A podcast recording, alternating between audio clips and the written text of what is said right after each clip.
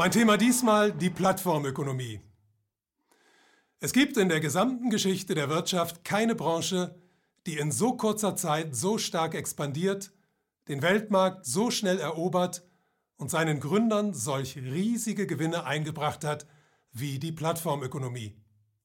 Zugleich gibt es aber auch keinen Zweig, der seine Ziele mit derart aggressiven Methoden durchsetzt, sich die schlimmsten Auswüchse des gegenwärtigen Finanzsystems so systematisch zunutze macht und der Gesamtwirtschaft langfristig solch nachhaltigen Schaden zufügt.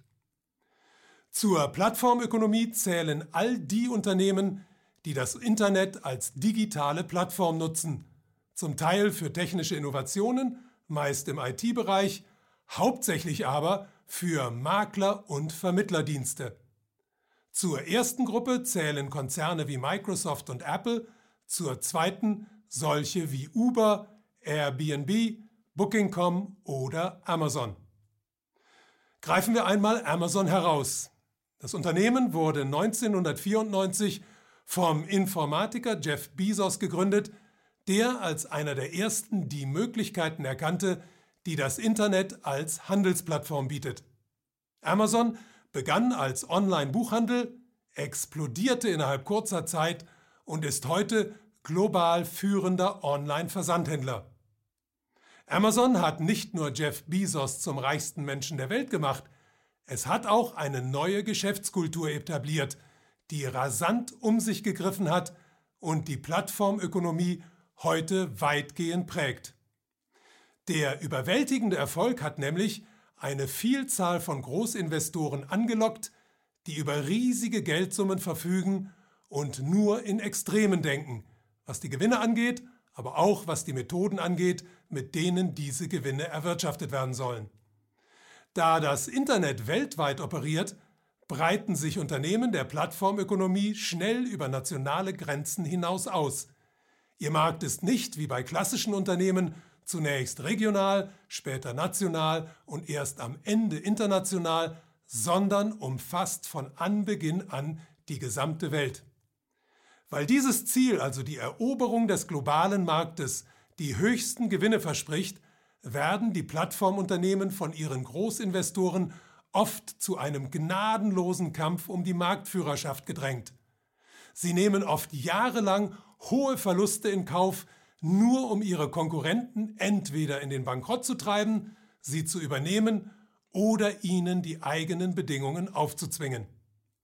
Ihre Opfer sind dabei nicht nur andere Plattformkonzerne, sondern auch mittelständische Betriebe, zum Beispiel im Handwerk, in der Gastronomie, der Hotellerie oder im Beförderungsgewerbe. Sie alle werden durch Preisdumping dazu gedrängt, sich den Plattformunternehmen anzuschließen und sich ihrem Diktat zu unterwerfen. Tun sie das nicht, drohen ihnen schwere Einbußen und am Ende häufig der Bankrott. Opfer sind aber auch diejenigen, die ihre Arbeitskraft in den Dienst von Plattformunternehmen stellen. Da es sich bei diesen ja offiziell nur um Vermittler und nicht um Arbeitgeber handelt, sind sie nicht dazu verpflichtet, für Arbeits- oder Versicherungsschutz zu sorgen. Die Folge ist in den meisten Fällen eine Scheinselbstständigkeit ohne jegliche soziale Absicherung und das meist bei sehr niedrigem Einkommen.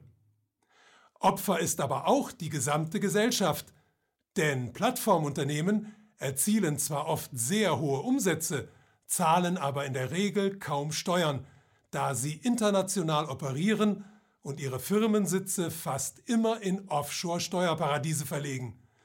Das bisher extremste Beispiel hat Amazon 2018 in den USA geliefert, wo es das bisher unbekannte Phänomen der Negativsteuern aus der Taufe hob. Wie Amazon das gemacht hat?